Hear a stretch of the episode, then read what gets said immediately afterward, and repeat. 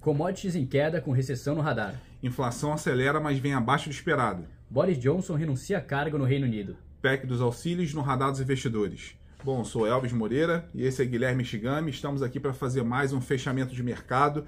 É, e essa semana, basicamente, o mercado é, ditou ali um ritmo basicamente em cima de uma aversão ao risco, né? aperto monetário, é, inflação insistente, né? e tudo isso alimentou bastante aí uma expectativa em cima de uma recessão global. Guilherme, fala um pouco para gente, né? Como que os mercados receberam, né? É, as notícias e como que ficou essa expectativa, né? Como é que os mercados receberam essa expectativa e se desenvolveram ao longo da semana em cima da, da recessão global? Perfeito, Elvis. Inclusive uma semana mais curta, com feriado de 4 de julho. É, inclusive também essa, esse mês está sendo um, um, mês com baixa liquidez, mas como a gente já vem falando nas últimas semanas, desde o início do ano, por sinal, o principal driver aqui do mercado está sendo a questão da pressão inflacionária, dos apertos monetários, né, alta de juros dos bancos centrais e mais recentemente esse risco de recessão. Mas é engraçado como uma notícia negativa muitas vezes pode ter um reflexo positivo, né?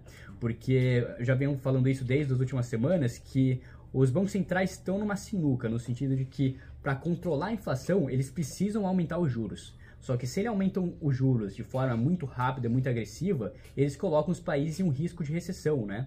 Só que se o mercado começa a precificar uma recessão, a gente está falando de uma, uma desaceleração econômica, uma queda na, no consumo e, consequentemente, uma queda nas commodities. E a gente já vem vendo isso desde as últimas duas, três semanas, as commodities desacelerando, inclusive algumas abaixo do patamar pré-Covid. Uh, o trigo, se eu não me engano, é um deles, as próprias commodities metálicas.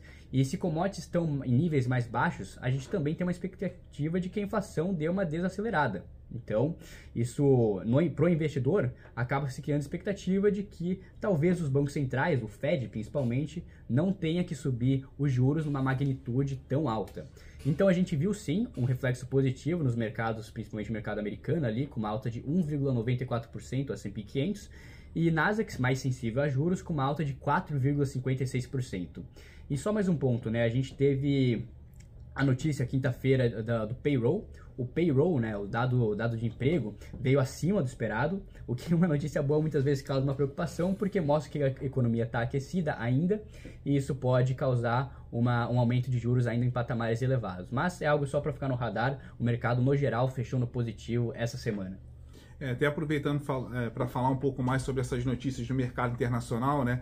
É, o Reino Unido ele não vem passando ileso em cima de tudo que está acontecendo, né? Então também vem atravessando ali um momento de inflação alta, né? Chegando a patamares próximos ali de dois dígitos, com o Banco Central é, basicamente ali também decidindo ali é, sobre um dilema, né? Sobre elevação de juros ou não, né?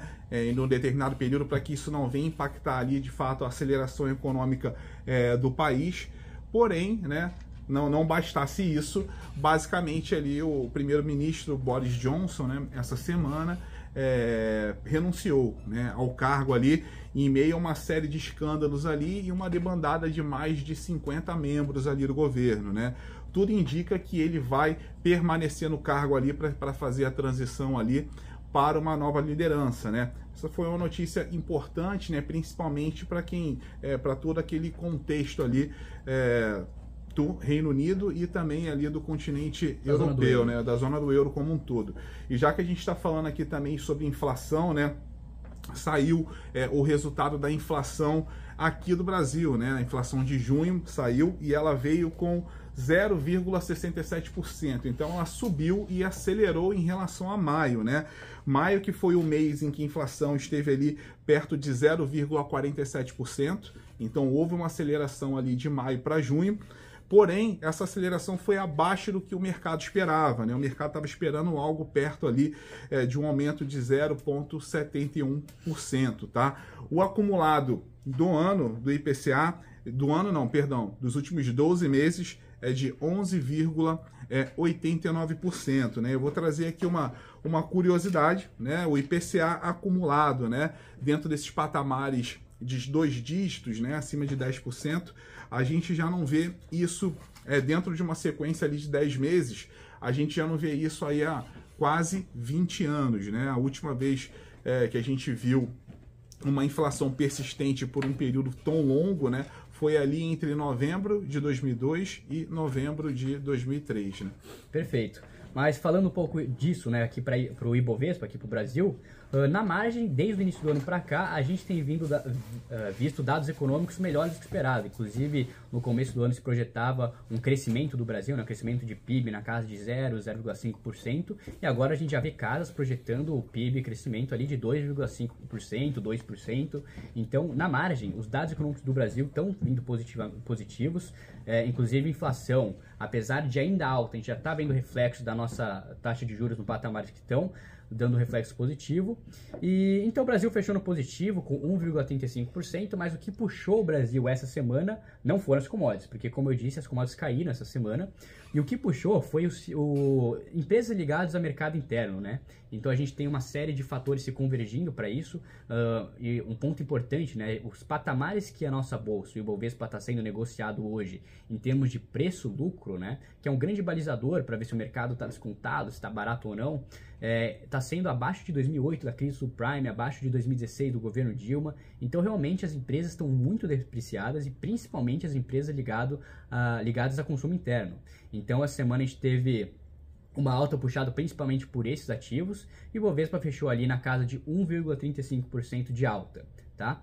E o grande ponto também que está no radar do investidor aqui no Brasil é a PEC dos auxílios, né? Também conhecida por alguns como PEC da bondade, outros por PEC kamikaze, porque realmente traz um risco, um risco fiscal, né? Uma incerteza de como uh, se isso vai ultrapassar o teto de gastos, não vai. Então é algo que fica no radar. Inclusive o dólar vem subindo nas últimas semanas, mas hoje essas semanas fechou em queda de 1,01%, tá? E já a... fazia algumas semanas ali que o dólar no. Sim, quatro no semanas consecutivas, quatro semanas, se eu não me engano. Então a gente viu um dólar em queda, fechando abaixo dos 5,30, né? 5,29, refletindo um pouco essa, esse, esse maior apetite a risco agora dos investidores diante, diante do cenário atual. Essas são as notícias, né? Esse é o nosso fechamento de mercado. É, eu espero que vocês tenham gostado, então não deixe de deixar aí a sua, a sua curtida, compartilhe nas suas redes, né? Nos seus grupos e Contem conosco. Um abraço. Bom fim de semana. Até uma próxima, pessoal. Tchau, tchau. Tchau, tchau.